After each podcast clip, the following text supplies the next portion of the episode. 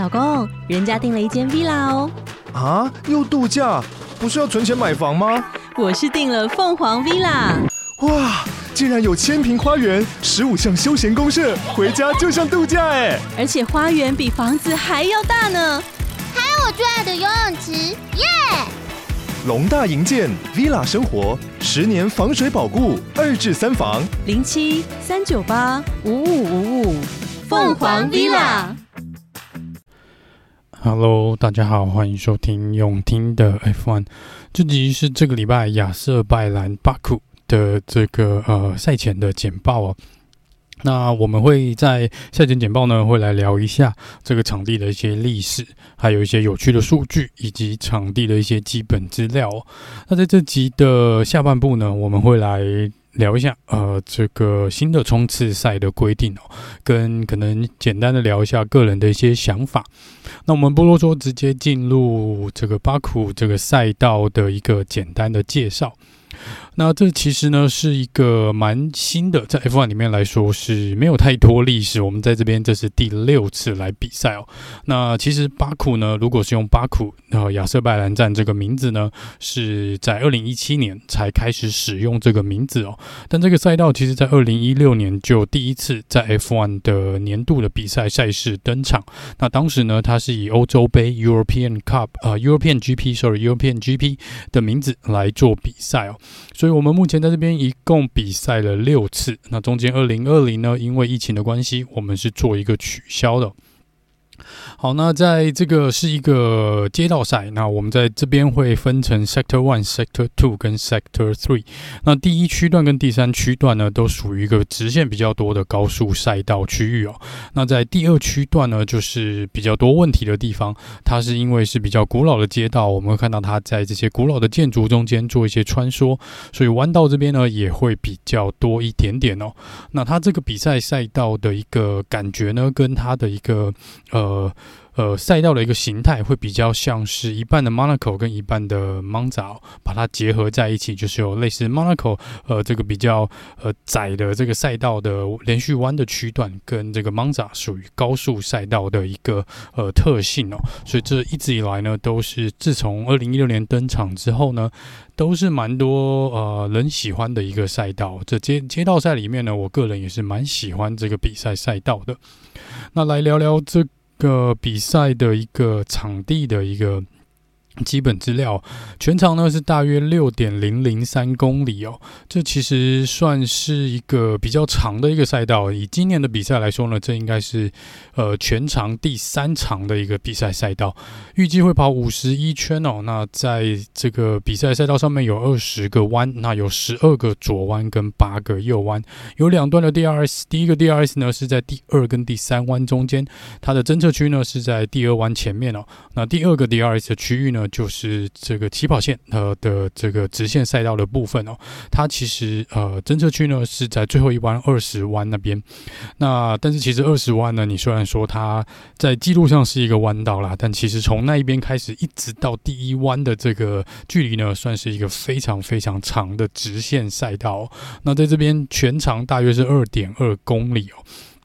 这应该是目前所有 F1 赛道里面呢最长的一个直线的一个赛道的距离。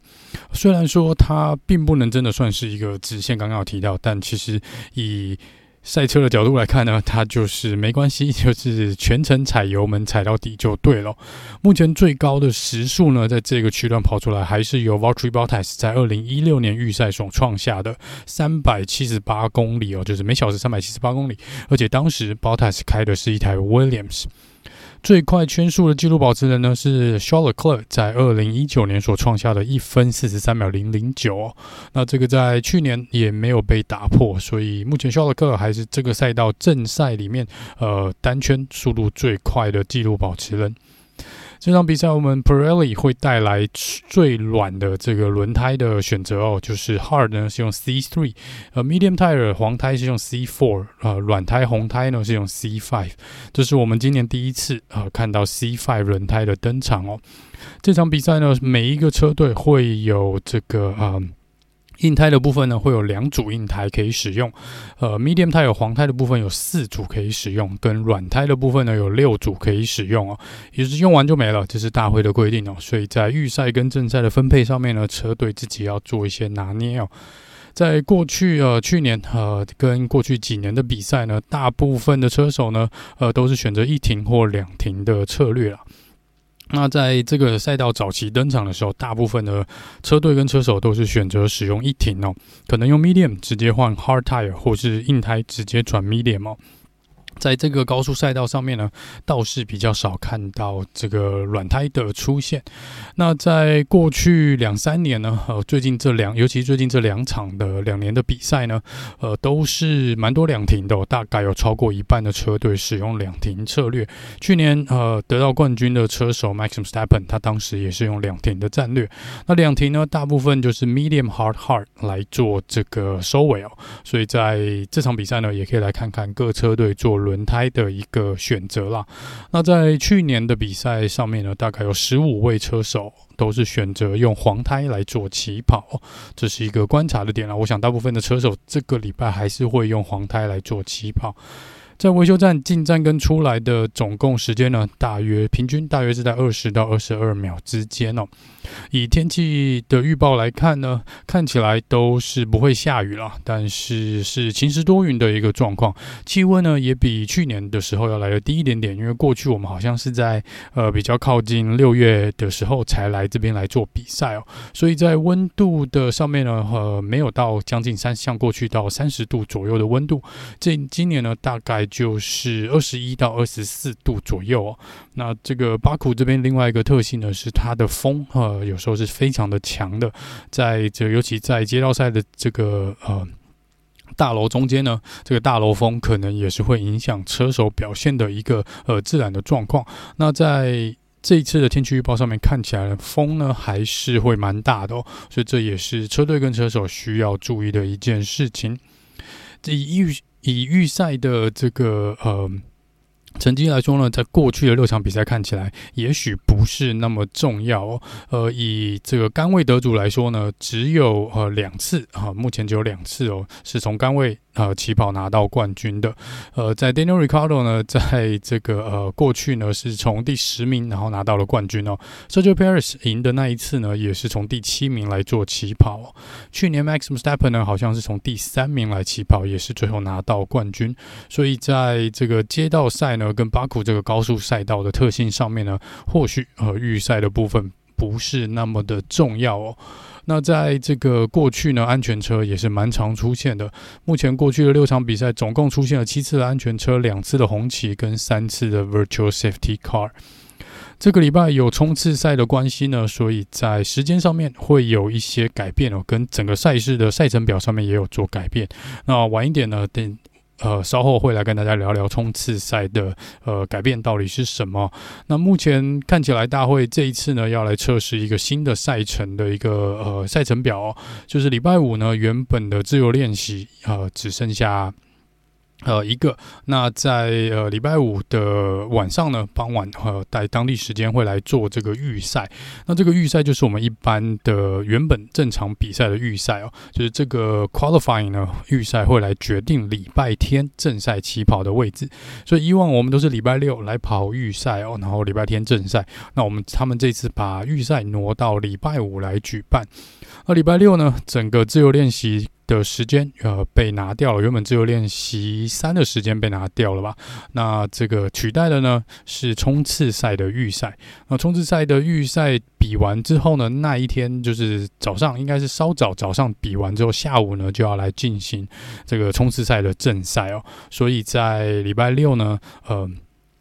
上半段呃是上半场是。车手要来跑冲刺赛的预赛，来决定他们下午冲刺赛起跑的位置。那这个跟去年最大的不一样地方是，冲刺赛的结果呢，将不再影响正赛的起跑位置哦。去年呢，我们是有一个预赛来决定冲刺赛的起跑位置，然后冲刺赛的正赛的结果呢，来决定呃。一般正赛的起跑位置哦。所以今年是把它，你可以把它想成拆成了两个不同的比赛。我们会有两个正赛，一个就是原本的正赛，另外一个是比较短的冲刺赛的比赛哦。这两个把它区分开来了。然后在礼拜天呢，我们一样呃是维持原本正赛的一个赛程哦。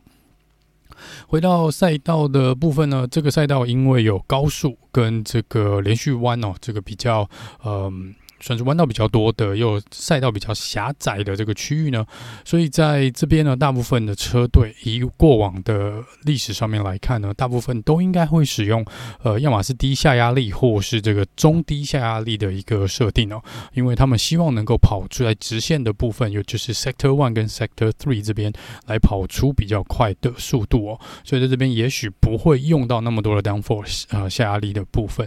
呃，在整个赛道的一个。呃，特性上面来看呢，对轮胎的压力倒是没有那么大哦，所以在因为直线赛道比较多啦，虽然说在这个 Sector Two 这边第二区域呢会有比较多的弯道，但是其实对轮胎的磨损呢倒是没有那么大的。那这个赛道呢，其实比较吃力的不是轮胎哦，是变速箱、齿轮箱的部分，因为这个在。之前听不知道哪位车手来做介绍的时候，他是说呢，这一每一圈哦，大概会打档上下打档哦，大概超过七十次以上哦，所以这其实是非常吃这个呃变速箱的一个。呃，齿轮这边的一个呃赛道哦，所以这个也是车队需要注意的。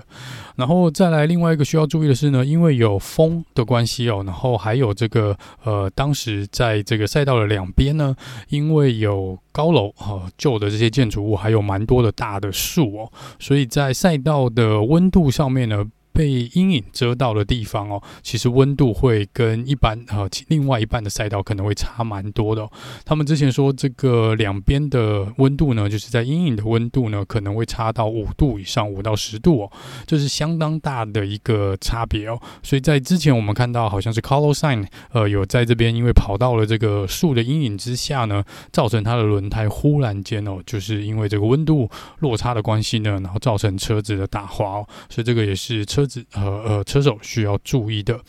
在过去这个赛道呢，有蛮多次超车的镜头哦，尤其就是这个长长直线的 DRS 哦，呃之后呢是蛮看到蛮多超车的镜头。那在呃统计的数据上面呢，超过百分之六十的超车呢，过去的超车次数呢，都是在使用 DRS 的状况下进行的。但是在去年呢，有一个比较奇怪的状况啊，也许是因为新车的关系呢，去年的超车次数呢，大概只有二十三次哦。以过去每场比赛平均四十次以上来看呢，去年是少了将近一半。希望今年的超车呢，会比较多一点点哦。啊，来聊一些比较有趣的数据。在我们说过，在这边只有比赛过六场的比赛啊，但这六场的比赛呢，我们有六个不同的分站冠军哦。就是第一次呃用欧洲和欧洲杯来比赛的这个巴库赛道呢，第一次得到冠军的是 Nico r o s b e r。再来呢，第二年第一次用巴库名字比赛的时候呢，是 Daniel r i c a r d o 然后 Lewis Hamilton、Valtteri Bottas、Sergio Perez 跟去年的 Max Verstappen。所以在目前来说呢，还没有任何一位车手有在这边赢过两次以上哦。呃，另外一个呢，呃，本来原本杆位的部分呢，也是由不同的车手所霸霸占的，但是因为肖勒克有呃在这边拿过两次的杆位，所以他是目前呢，在这个赛道有拿超过一次杆位的车手哦。好，那再来是 Daniel Ricardo，之前呢，在这边曾经在一个弯道呢上面超过了三位车手，这是非常非常漂亮的一个，嗯。呃算是非常漂亮的一个超车哈，一口气超掉了三台车，也就是他赢得这个冠军、分站冠军的那一场比赛哦。在那场比赛呢，其实也蛮疯狂的。二零一七哦，真的是蛮疯狂的。那场比赛出现了三次的安全车，还有一次的红旗哦。所以在这个也是如果有兴趣看回顾了呢，我们也会看到这场比赛就是 Sebastian Vettel 跟 Lewis Hamilton 呃在安全车后面玩碰碰车的一个呃一场比赛哦，这也是蛮有趣的一件事情。然后这场比赛呢。也是 Lance s h o r 第一次站上颁奖台哦，所以 Lance s h o r 在这边的表现呢，看起来也是相当的不错。二零一八呢，Max Verstappen 跟他的队友 Daniel Ricardo 在最长这个直线赛道的这边呢，两车互不相让，造成了两车的呃车祸，两车都在这边退场哦。这有一点点是埋下了当时这个 Daniel Ricardo 会离开红牛的一个蛮大的因子之一啦。所以这个也是二零一八年呢发生比较在这场比赛发生比较大的事情呢。那在那场比赛呢，Bottas 本来是呃。有机会拿到冠军的，他当时是在第一名的位置，但最后轮胎呢很不争气的爆胎了，所以在当时那场比赛他是退赛的一个状况。二零二一呢，我们看到 Lance Stroll 跟 Max Verstappen 后轮都爆胎，而且呃爆胎的还蛮惊人的，然后那个撞到旁边的护栏的这个呃也是蛮惊悚的一个过程哦，而且就是这个赛道呢，其实呃不知道。嗯，可能对轮胎哦，还是有某种程度在直线赛道上面呢，可能压力啊、跟这个温差还是会有一点点的影响。哦，那在这边呢，呃，也是在二零二一的这一年呢，Lewis Hamilton 在重新起跑的时候呢，呃，剩下两圈啊、做一个最后冲刺的重新起跑，他在第一弯呢轮胎锁死哦，从第二名一口气掉到了第十八名哦，这也让这个 Sergio Perez 在这边拿到了他的分站冠军哦，也是他第一次啊、以红牛车手的身份拿下一场比赛的冠军，Sebastian Vettel 啊，在这场比赛在二零二一有站上颁奖台。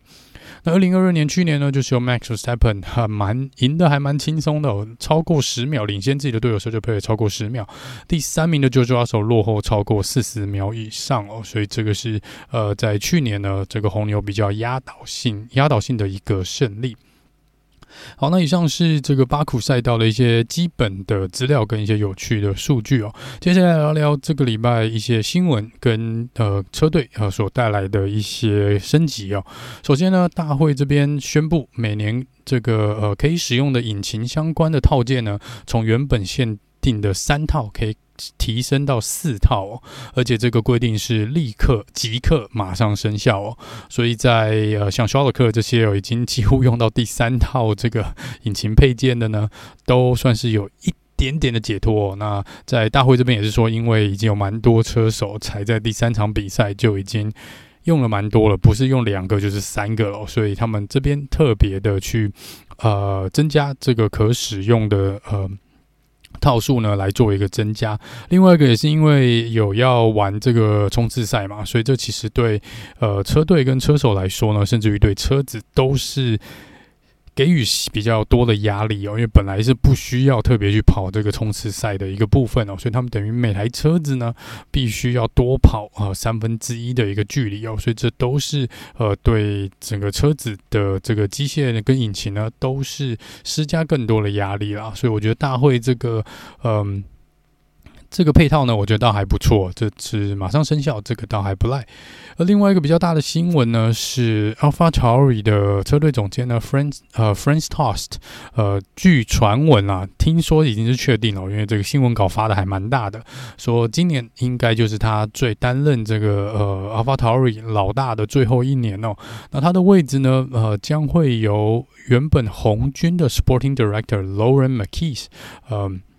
来做这个接替哦。那 Tos 呢？这个 French Tos 已经在 F1 大概有快二十年的一个历史哦。然后他说他在今年应该是六十七岁了。然后他说他明年呢还是会原则上担任车队的一个顾问职务啦，但是他将卸任呃这个车队管理职的一个位置哦。所以这个是比较大的一个新闻哦。这样子也我觉得也有点间接的算是排除了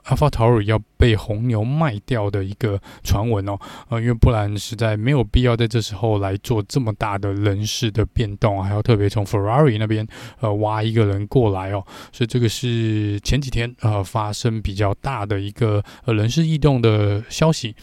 那这之前呢，就是 Mercedes 的 James Allison 已经回归当他的车队的 Technical Director 哦，这是他的第一场比赛哦。那在这边呢，他们说，当然针对可能底盘跟这个车厢还有尾翼哦，都有稍微做一些升级，只是在这些东西呢，并不是会，并不会因为 James Allison 呃回来马上有一次比较大幅度的跃进，或是如同呃大家可能想象的，也许会直接换一台车子出来哦，这个可能没有那么快。这个照做再看看 Mercedes 这个礼拜会带出什么样的升级哦。另外一个是 McLaren 呢，他们说他们在这场比赛会带来非常多的重大升级哦。他们说基本上是另外一台赛车了。那在这个部分主要呃的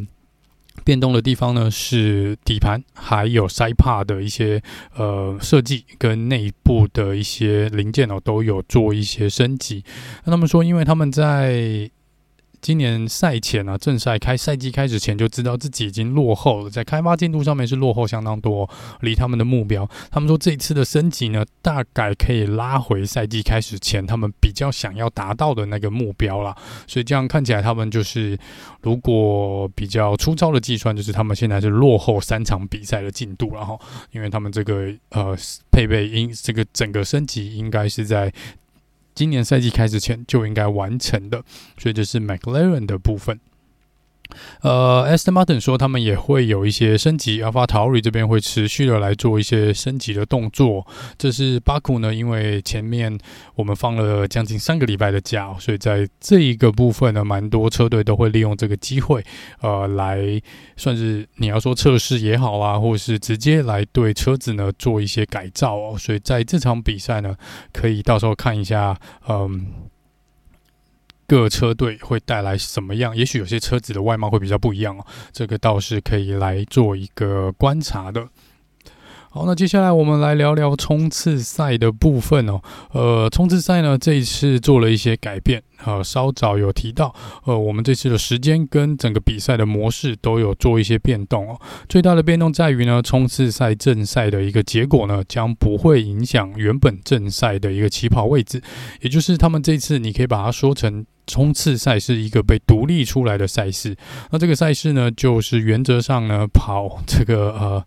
大概三分之一了哈，大概正赛三分之一的距离哦，就是跑大概一百公里哦，总长一百公里哦，所以如果一圈是六公里的话呢，你大家可以想象，我们就是跑个可能十六、十七圈左右，所以五十一圈我们跑个三分之一，哦，大概就是这个概念。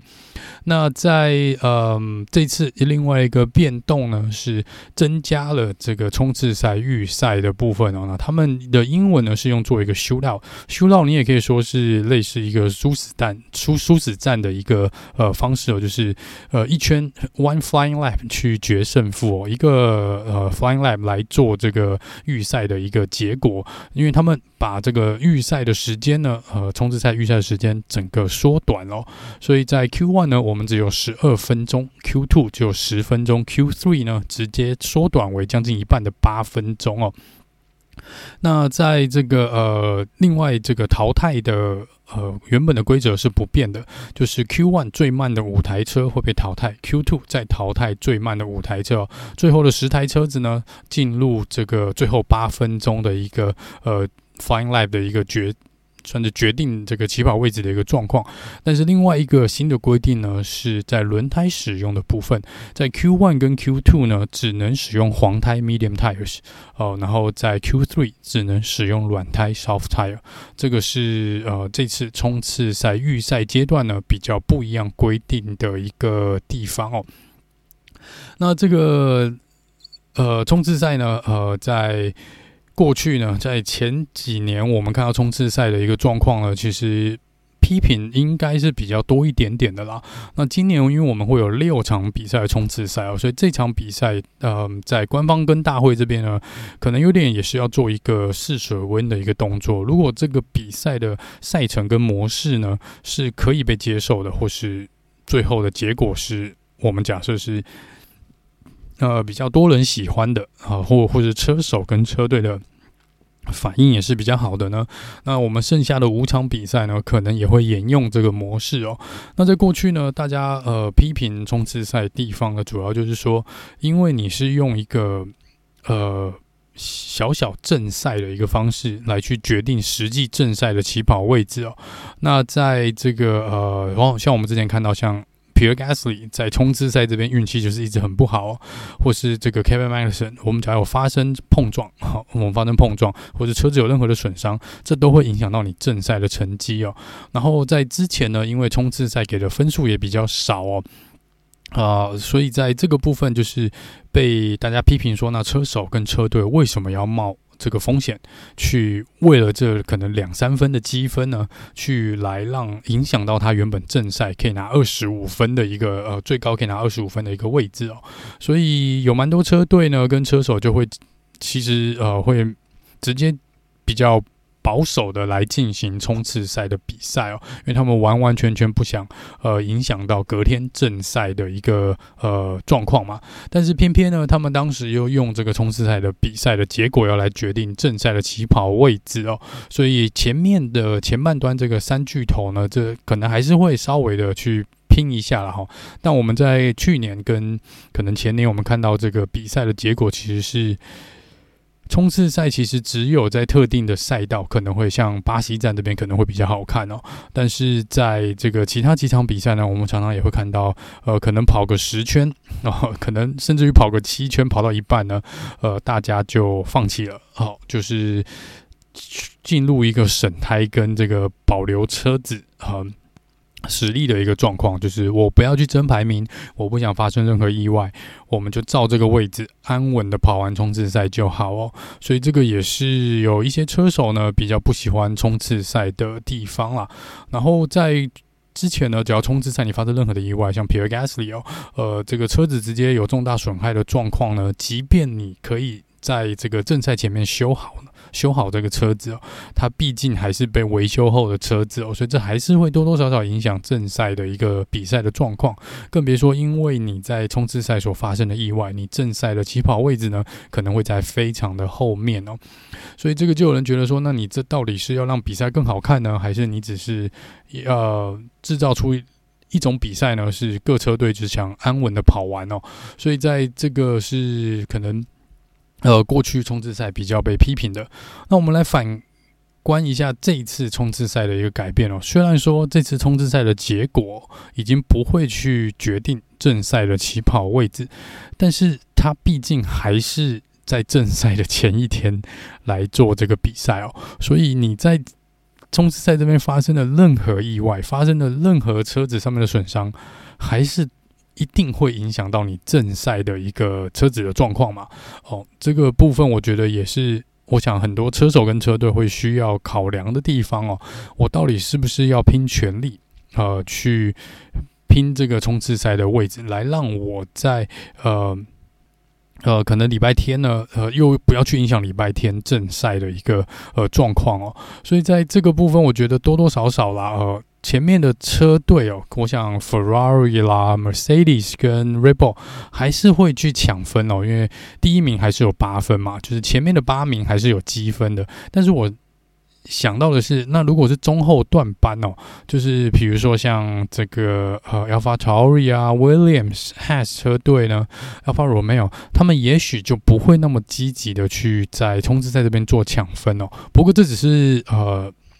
这个战术上面来说啊，理论啊，是实际会不会发这样发生，我不确定哦。但是啊，如果你知道你的车队是几乎没有什么可能去抢前八名的位置，然后偏偏今年的这个赛程把它独立出来之后。呃，我也不会影响到正赛的起跑位置。去年我可能还要考虑，我要去拼一下，因为我希望我正赛能够呃起跑位置好一点。那今年已经没差了，我不会影响到正赛起跑位置。那如果我又是前面三场比赛都是十名以外的，或者八名以外的车车手，我有需要去拼啊，让我车子可能有更多的损害，或是呃。呃，可能就是磨损和耗损，它这个车子的零件，万一任何之后影响到后来，也不是说只有正赛的部分，可能是未来的几场比赛，我可能为了这个我需要换引擎，我多换一套引擎，我未来可能会被罚十个排位，我未来可能会被丢到这个最后一名来做起跑，总是会影响到，也许不是这场比赛的正赛，或许会影响到未来某一场比赛的正赛，也不一定哦。所以在这个部分呢，我觉得还要再观察一下，看看这个冲刺赛新的这个规。规定呢，到底会不会如官方这边想带来的一个效果？那我们就来聊一下说，说那官方这边到底在想些什么？为什么要做这个改变呢？呃，在前几个礼拜呢，F1 官方这边啊，我们讲的是 F1 官方哦，就是负责赛事排定跟广告这个 F1 的官方，他们就一直觉得呢，礼拜五、礼拜六。呃，好像没有办法充分的利用，把这个商业价值最大化。因为他们说，嘿，谁没事无聊在看礼拜五的自由练习一跟自由练习二？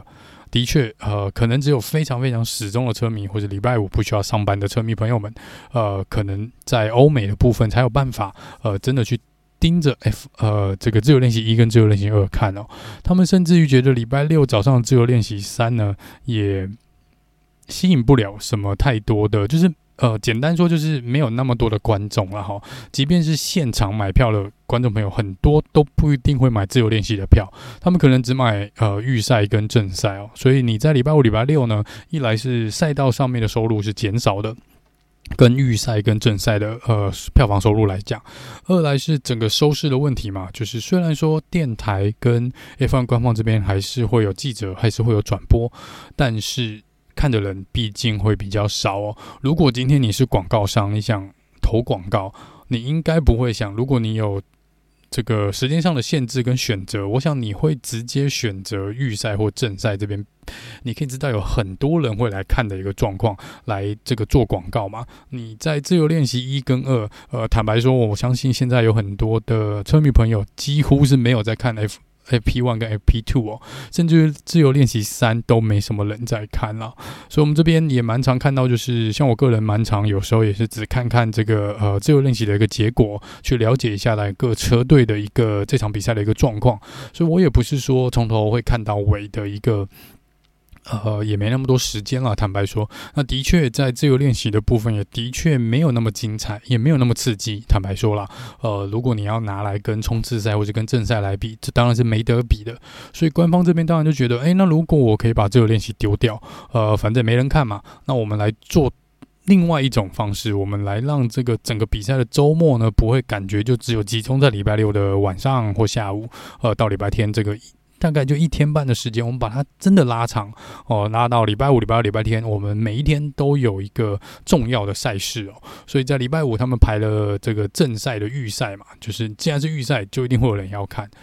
然后礼拜六呢，本来是预赛呢，我们就把它弄成冲刺赛，整天都是冲刺赛哦。这也是他们觉得可以吸引到更多观众朋友呢，或是现场的。呃，愿意去买票去现场看的，呃，这个收入的部分哦。然后礼拜天当然就没有改变嘛，我们还是一样正赛，这当然是最多人会关心、最多人会看的这个时段哦。所以他们觉得在这边呢，五六日都各有一个重大的赛事，在这个赛程表上面来吸引大家的目光，来吸引收视率哦，来吸引这个广告商跟赞助商哦，来这个把这个呃。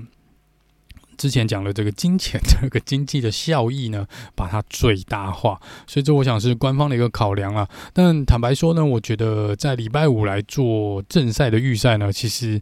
我没有觉得这个很妥当。一来是虽然说对我们亚洲朋友来说呢，这礼拜五晚上我们呃应该大家都下班了哈，或是放学了，我们还是可以看到这个比赛。但是呃，如果今天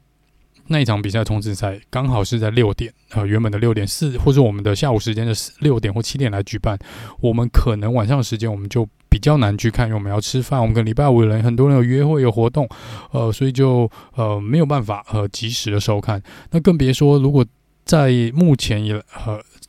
整个收视来看，整个甚至观众的一个区块来看呢，应该是欧洲跟美洲啊，美国这边是最多的。但是你选在这个礼拜五的时间呢，其实有大部分的人都在上班哦。其实已经看到蛮多的观众朋友，我相信这个礼拜有很多人不知道礼拜五就是预赛哦，所以这个也是到时候官方可能要看一下整个呃。观众跟粉丝的一个呃回馈跟反应呢，我看这个礼拜五的预赛到底好不好？因为我个人是蛮喜欢看预赛的，所以呃，但是因为像这个周末呢，呃，也顺便在这边跟大家说一下，呃，这个周末因为家里本来就有一些规划哦，所以在礼拜五跟礼拜天正晚上的时候都已经有这个呃。